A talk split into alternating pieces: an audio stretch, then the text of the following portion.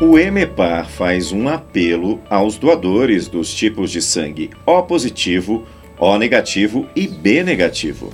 Segundo o centro, os estoques de sangue estão extremamente baixos e é sobre este assunto que nós conversamos agora com a Liana Andrade Labres de Souza, que é a diretora do EMEPAR. Bom dia, Liana, seja bem-vinda ao Jornal da Educativa. Bom dia, Joana. Bom dia, Vinícius.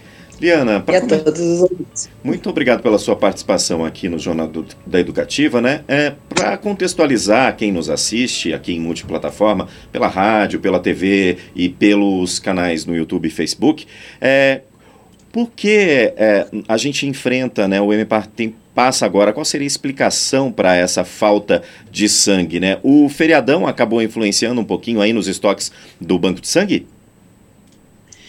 Na verdade, é, a gente faz, quando chega perto de pré-feriados, feriados prolongados, a gente acaba fazendo coletas externas, é, aumentando nossa doação de plaquetas, mas infelizmente tudo isso não foi possível pelo número de acidentes graves que ocorreram é, em Curitiba e nas estradas de todo o Paraná.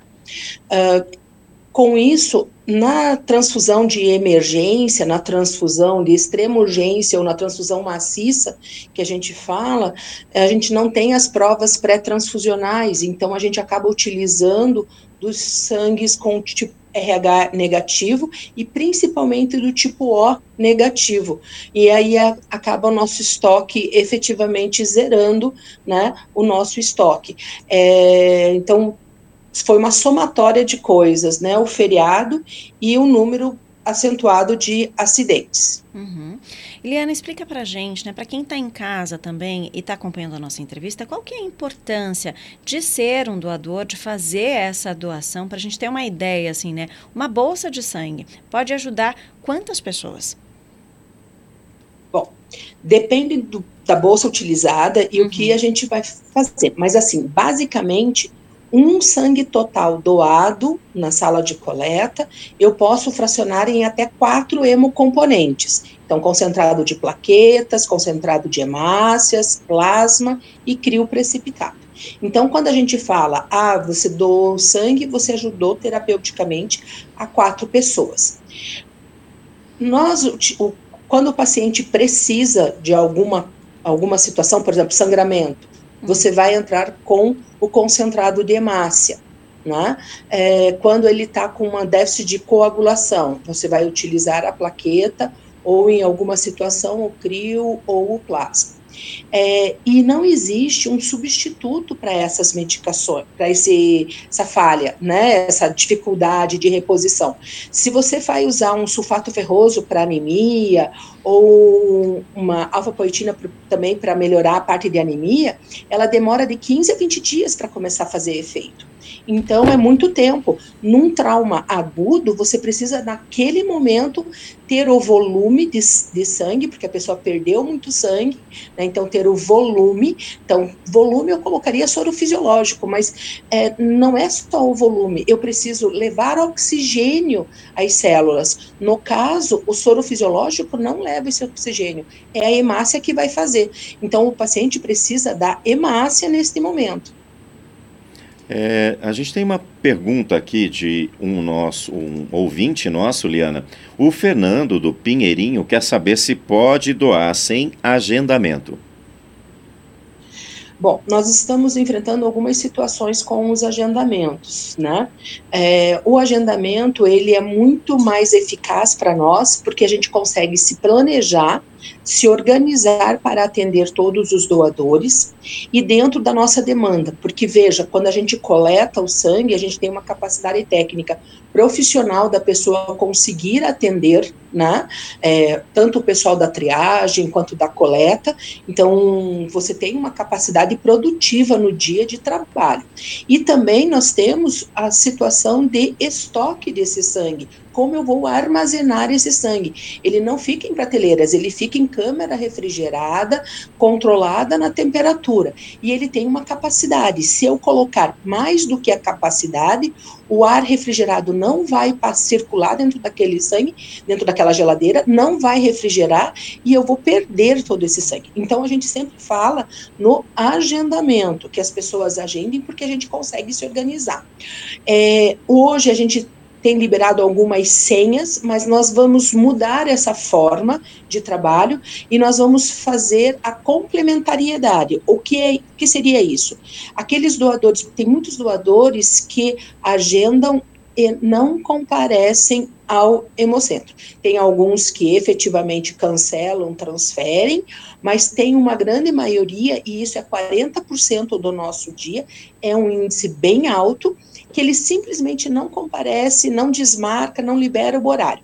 Então a gente vai trabalhar com, é, a gente está verificando quantos minutos de tolerância que a gente daria para essa pessoa chegar, para a gente poder atendê-lo, e se ele não chegar nesses minutos de tolerância, a gente complementaria com as pessoas que chegassem no hemocentro para fazer doação, né, é, que sem agendamento porque eu entendo que às vezes a pessoa é, não agendou, cancelou uma reunião, cancelou uma situação, eu falo, ah, tenho tempo, vou ali doar sangue. Eu, a gente entende isso, né? Por isso de ter essa complementariedade das pessoas que faltam ao agendamento. Por isso já deixo aqui é, um pedido para que as pessoas que agendaram e não podem comparecer naquele dia, liberem aquele horário para que outro doador possa é, usufruir desse horário e não impactar negativamente no nosso estoque. Uhum. Eliana, para quem nos acompanha, é importante esclarecer quem pode ser doador.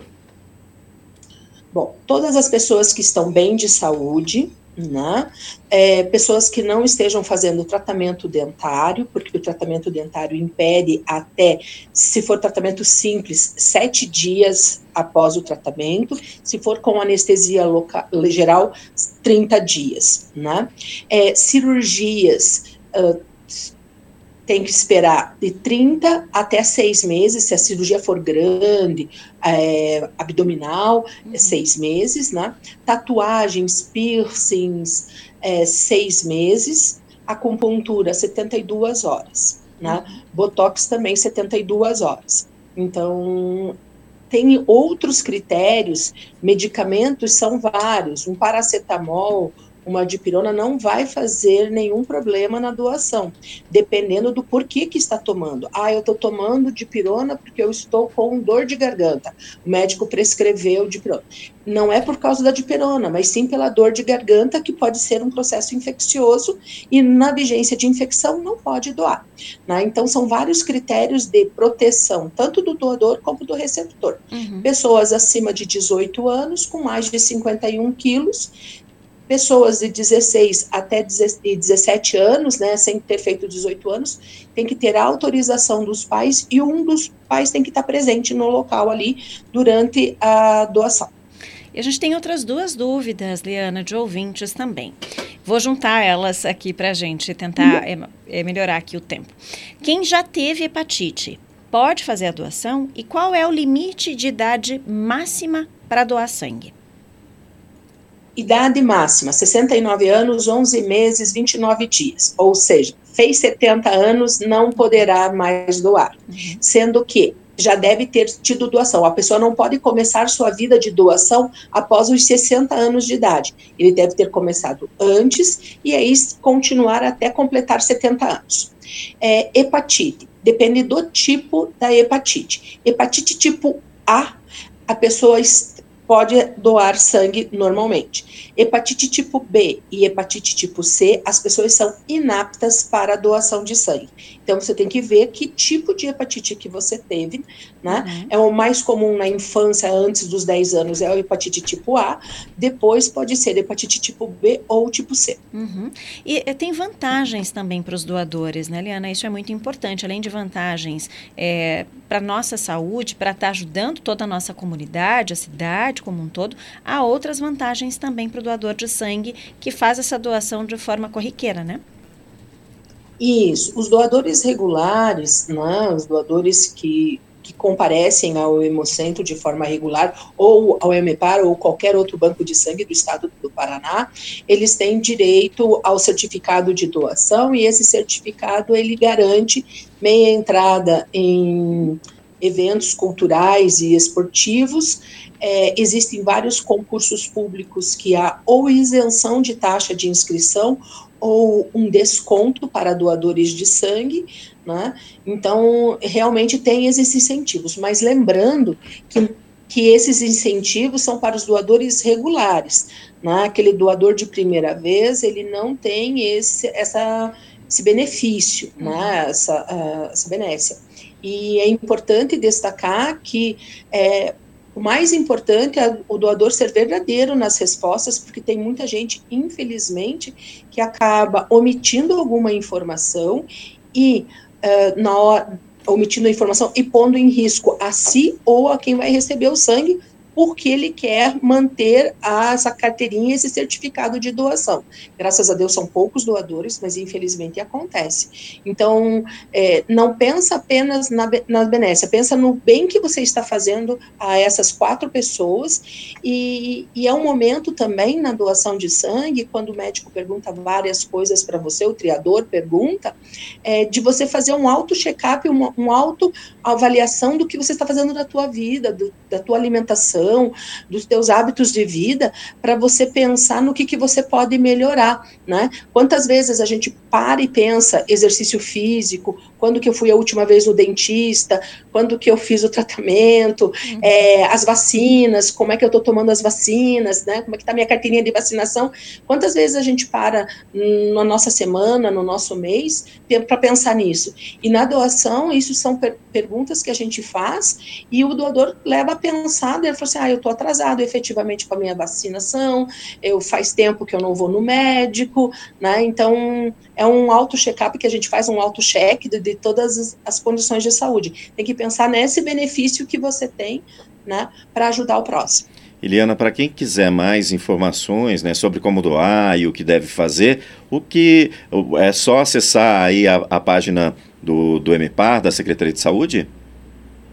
Isso tem a, a, página da Secretaria de Saúde, é, que é o saúde.pr.gov.br. É, aí tem a, o ícone doar sangue, é, doação de sangue, daí tem as dúvidas frequentes, os locais para doar em todo o Paraná, né, nas unidades nossas por regional de saúde, com os telefones. É, também temos o nosso e-mail rcmepar, né, arroba cesa.pr.gov.br, que é o pessoal da captação, que ele pode tirar todas as suas dúvidas, se tiver alguma dúvida maior, né, é, estamos ali para poder orientá-los. Tá certo. Liana, a gente agradece a sua participação aqui. Esperamos que os ouvintes, os telespectadores do Jornal da Educativa eh, sejam solidários e possam contribuir para aumentar os estoques. Uma ótima quinta-feira para você. Uma ótima quinta-feira a todos. Eu é que agradeço esse espaço a vocês. Muito obrigada.